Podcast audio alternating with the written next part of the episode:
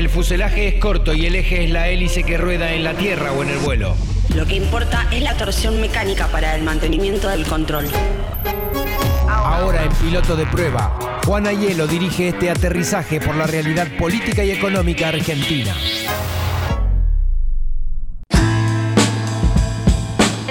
Muy bien, el momento de saludar a Juan Ayelo como todas las semanas. Buen día Juan, ¿cómo te va? Jorge, ¿cómo estás? Buenos días. Muy bien, bueno, vamos a hablar de la inflación. Recién tiraba yo al aire, bueno, es conocido desde ayer, ¿no? El numerito oficial que dio INDEC.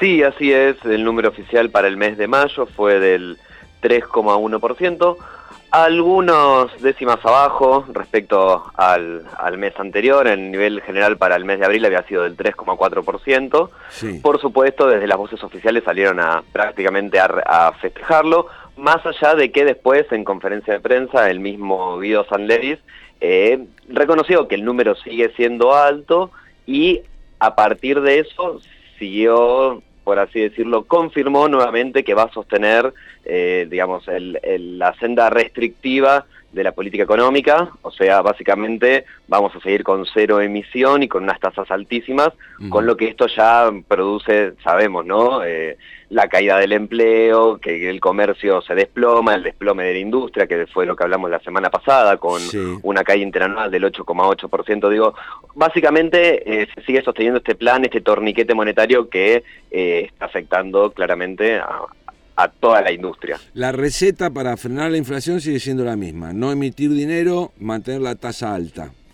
Exactamente, y sin embargo, lo interesante de esto, lo triste, no sé bien qué adjetivo usar ya a esta altura, es que eh, cuando lo vemos en términos intronales, o sea, eh, el número le sigue dando cada vez más alto. Sí. Eh, estuve tratando de ver y tratar, tratar de, de, esbozar alguna explicación o tratar de entenderlo un poco, porque cuando vamos al, al dato interanual, eh, la inflación es del 57,3%, o sea, ma mucho mayor al interanual anterior. Sí. Y lo que se ve o lo que se trata, oh, eh, sí, lo, a ver, el punto central es que hay una suerte de doble discurso por la parte de las voces oficiales, porque por un lado justamente dicen que la inflación es un flagelo, que hay que combatirlo, y sin embargo cuando vamos a ver los precios por los cuales está compuesto la inflación, particularmente, viste que hay tres grandes precios dentro del IPC, digamos los productos estacionales, los productos núcleo y los regulados. Uh -huh. Los regulados son aquellos que tiene el Estado de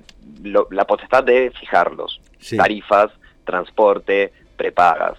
El- los núcleos son, eh, o mejor voy por los estacionales, los estacionales son aquellos que varían por alguna cuestión drástica en algún momento determinado, ¿sí? una sequía, un aumento desmedido en, en la demanda o la oferta, y por último están los núcleos que no son ni los regulados ni los estacionales, se definen por oposición. Sí. Bueno, en el último año, o sea, interanualmente, el nivel general de la inflación ha sido del 57,3% y los regulados 61,1%. Lo mismo pasa durante enero y mayo. En, en lo que vale del año, la inflación ha sido del 19,2% acumulada y los regulados del 2,1%. Eh, perdón, del 21,1%. Entonces, a lo que voy, eh, como para pasar en limpio. En definitiva, por un lado el discurso es combatir la inflación, pero por el otro lado, aquellos precios que el Estado tiene potestad directa, ¿sí? Sí. De, de intervenir y que por supuesto después arrastran al resto de los precios, son los que más suben. Claro, claro. Entonces hay una suerte ahí eh, de, de doble discurso o hay, hay una, una, una dialógica ahí que no, no se termina de entender. Es cierto. Eh, ahora, bueno, está bien que estamos hablando de una disminución de dos centésimas, ¿no? De 3,4, 3,1, 3 puntitos menos. Eh, pero, se- ¿en, en qué producto justamente se dio esa baja? ¿Se sabe? No. Sí, a ver, yo lo que estaba viendo, y me parece también lo más interesante, es analizar qué es lo que más está subiendo, qué es lo que afecta realmente A la- a la economía a- de a la economía y a las personas en particular. Sí. Eh, cuando vemos de nuevo, nuevamente, de forma interanual, que el, el nivel general es del 57,3, pero los alimentos y bebidas no alcohólicas te aumentan un 64,9, Sí. o sea, más de 7 puntos eh, porcentuales, y lo mismo el transporte, 70%, eh, digo, me parece que esto, este número está principalmente al trabajador no eh, al trabajador y aquellos que tienen mayor a comer Juan, y a viajar. Sí, ah, eh, tuvimos algún problemita recién ahí con la señal, se te entrecortó lo que nos decías. Ah, no sé en qué parte habremos quedado, pero bueno, Lo que básicamente subió decía, entonces fue las bebidas no alcohólicas, el transporte, o y sea, los alimentos, y los pero alimentos. esos te aumentan por sobre encima del nivel general de la inflación. Entonces, Claro. claramente, esto le está pegando más a aquellos sectores que están más comprometidos y que encima son los que sufren eh, mucho más el ajuste, porque obviamente tenemos todo este combo Ay, se, se nos corta. Estamos charlando con Juan Ayelo, como todas las semanas, eh, integrante del CEPA, el Centro de Estudios de Política Argentina, analizando este numerito que dio a conocer el INDEC oficialmente ayer de la inflación para el mes de mayo, el mes pasado, que fue del 3,1%, pero si eh, se toma la inflación acumulada de los últimos 12 meses, es del 57,3%. Eh, lo decía recién Juan, que eh, algunos funcionarios del gobierno mm, mostraban este número con satisfacción, vieron, lo estamos dominando, viene en baja, eh, pero claro, si uno se pone a analizar con lupa eh, lo- los productos que se miden, vemos que los de primera necesidad, o sea, alimentos, bebidas, transporte, son los que más aumentan y los que más impactan en la, en la economía familiar, en el bolsillo de todos los días. Ahí estamos de nuevo en contacto con Juan. Ahí estamos, Jorge, parece que hoy no nos acompaña la señal. Eh, Debe ser la humedad ambiente. Sí, la de verdad, probablemente sea la humedad. Bueno, los precios no acompañan a la población, la señal no nos acompaña a nosotros. Así es. Eh, bueno, a- a- en, en- en resumen hablábamos de esto. Los, los precios de los artículos de primera necesidad son los que más crecen.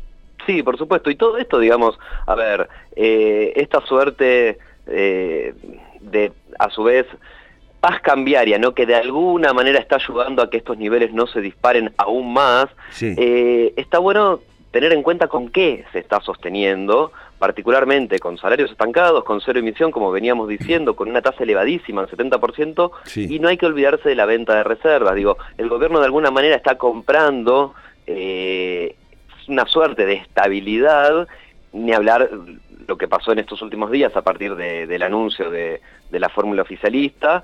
Eh, digo, pero esto tiene un correlato atrás que es justamente la caída constantemente de las reservas. Están comprando, de alguna forma, poder llegar hasta las elecciones con alguna suerte de dos o tres números para mostrar, que son básicamente alguna inflación, pongámosle, controlada Sí. y un tipo de cambio estable. Claro, pero también este, aumenta la deuda porque llegó esta nueva partida del Fondo Monetario Internacional. Sí, más de 5 mil millones que, que se suman, pero bueno, también ahí el Fondo Monetario Internacional está jugando sus cartas, eh, de hecho, incluso están hasta de alguna manera lo- los mismos objetivos que, que la, la directora general tiene propios, ¿no? Ella eh, tiene algunos objetivos políticos en su, para- en su propio país, en Francia, Sí, y entonces de alguna manera no puede mostrar que Argentina es un fracaso, porque la dinamita a ella también. claro. Entonces, de esa, de hecho, eh, de hecho, a ver, está todo apalancado de, de alguna manera como para que eh, mu- muestren que este, que esta, estas políticas que están llevando a, ca- a cabo son realmente, eh, son un éxito y no un fracaso. Eh, lo cierto es que el problema va a ser para el próximo gobierno, sea el que sea, si renueva el oficialismo o si llega la oposición, resolver el tema de la inflación, pero también resolver la caída de la producción y afrontar una deuda. O sea que para afrontar una deuda el Estado va a tener que seguir ajustando necesariamente. No, bueno, eso creo que va a depender un poco del signo político que, que resulte triunfador en, en, en las elecciones. Yo no creo que sea lo mismo claramente una renovación del gobierno de, bueno, de la que ya no se va a llamar más Alianza Cambiemos, eh, respecto a lo que sería un eventual gobierno de, de la fórmula Fernández. Fernández creo que ahí está la gran diferencia y creo que incluso los mercados también ya están haciendo sus apuestas y de hecho creo que el- la mejor forma de verlo fue la performance de, de los papeles eh, de los bonos argentinos en el exterior o de los ADRs de las de las acciones que cotizan claramente, el mercado manda señales y creo que ayuda también un poco a esta simulación de una paz, porque hacen su apuesta y porque saben que la fórmula Macri-Pichetto garantiza, sí, lo que, eh, lo que está detrás de fondo, que es, probable, podría ser que el, Fondo Monetario extienda los plazos de, las devoluciones, pero atrás de eso se van a garantizar una reforma jubilatoria, una reforma laboral, eh, sobre eh, aspectos centrales de, la política macro sobre las cuales todavía no han podido avanzar con la profundidad que, realmente quieren. Así es. Bueno, eh, entonces no es para...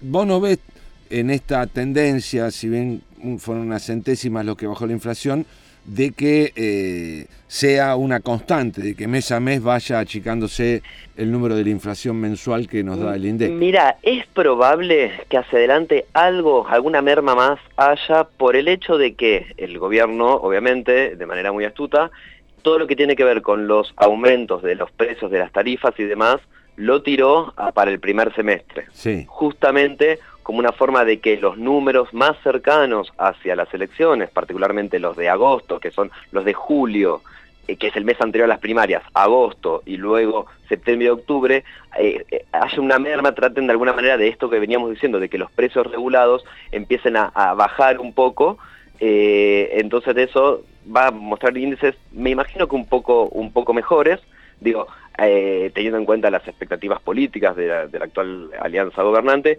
pero también hay que ver cómo, cómo controlan o qué, va, lo, qué es lo que va a pasar con el tipo de cambio. Mientras que el tipo de cambio se mantenga estable, y es probable que los números empiecen a mejorar. quiero insistir esto, ¿no? Con el costo que hay detrás, con el costo que todavía no se ve eh, de, cómo se está manteniendo toda esta suerte de paz.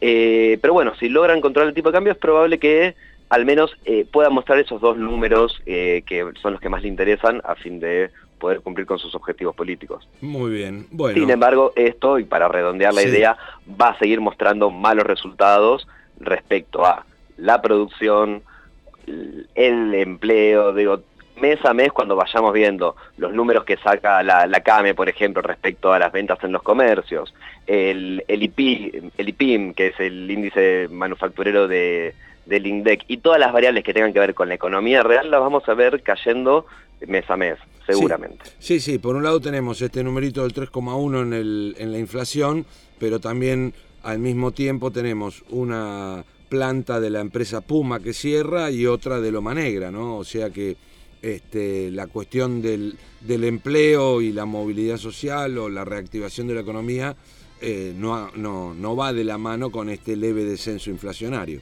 No, totalmente. Los 69.000 puestos que se han destruido en la industria manufacturera entre marzo de 2018 y marzo de 2019, los 46.400 que se destruyeron en comercio, eh, las, bueno, como te decía, las ventas pymes que han caído durante los últimos 17 meses de manera consecutiva, todos estos números que salida a salida hablamos y que lamentablemente eh, no muestran signos de mejoría. Así es. Bueno, Juan, eh, hemos analizado el, número de, del INDEC eh, para la inflación de mayo. Seguramente la semana que viene charlaremos este, en este sentido de, otro tema que impacta en el bolsillo de la gente. Por supuesto, Jorge, como siempre. Un abrazo. Un abrazo para vos y saludos a la audiencia. Juana Hielo charlaba con nosotros como todas las semanas aquí en Piloto de Prueba, una expedición al laberinto. Para más información, entra a la página del Centro de Economía Política Argentina, centrocepa.com.ar.